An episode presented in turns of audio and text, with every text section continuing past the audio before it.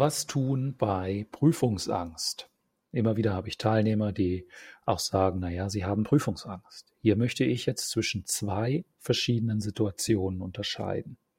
Die eine Situation ist, dass sie eine gewisse Stress haben und auch eine gewisse Angst vor der Prüfung, vielleicht auch sehr nervös werden und dies Prüfungsangst nennen.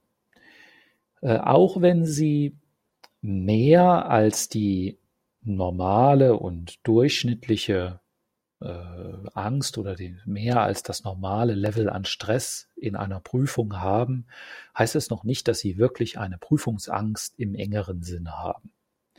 Das heißt, für die meisten von ihnen werden klassische Maßnahmen ausreichend sein. Und zu diesen gehören, dass sie ähm, die Prüfung simulieren, dass sie es üben, dass sie sich etwas in diesen Stress begeben und dass sie sehen, dass sie auch unter Stress trotzdem noch ähm, richtig funktionieren, dass sie die Dinge wissen und nicht alles vergessen, dass sie sich ein bisschen desensibilisieren und an die Situation gewöhnen. Das ist so ähnlich wie mit einer Höhenangst, wenn man äh, eine Höhenangst hat und äh, man zieht in einer Wohnung mit einem äh, Balkon, das ist mir mal selber so gegangen. Ich habe früher relativ stark an Höhenangst gelitten und bin in einer Wohnung gezogen mit einem Balkon im fünften Stock und ähm, am Anfang äh, hat es mich viel Überwindung gekostet, auf diesen Balkon zu gehen. Und mit den Wochen und Monaten wurde das immer weniger. Und immer wenn ich dann Besuch bekommen habe, dann äh, hatten diese Leute erstmal oh, ein bisschen Angst und haben sich festgehalten. Und dann wurde mir klar, wie viel besser meine Angst einfach dadurch geworden ist, dass ich diese Situation so häufig wiederholt habe.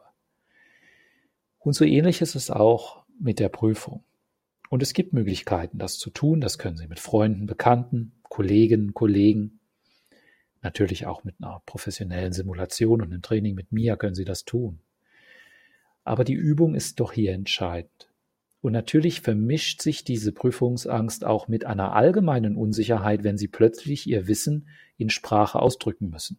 Darüber habe ich in einer anderen Episode gesprochen. Wie Sie damit umgehen und wie sie sich darauf vorbereiten, dass die Prüfung eben praktisch ist und sie aktiv sprechen müssen. Darüber spreche ich in einer anderen Episode in diesem Podcast. Diese, dieses Training und diese Strategie wird den meisten von Ihnen helfen und wird für die meisten von Ihnen vollkommen ausreichen.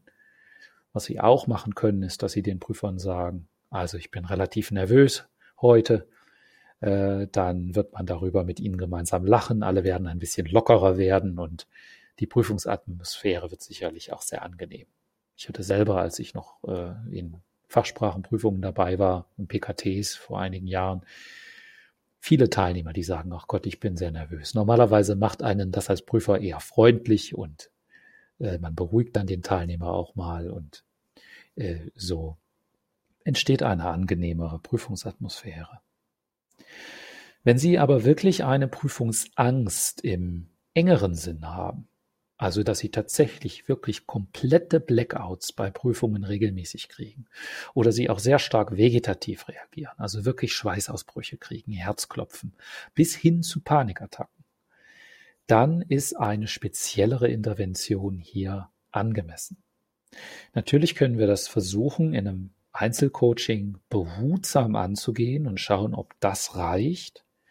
Aber auch dann können Sie mich ansprechen, weil ich Ihnen hier auch in, für diesen Bereich spezifischere äh, Interventionen anbieten kann und Sie da gegebenenfalls auch natürlich vermitteln kann, um hier Ihnen eine Hilfe anzubieten.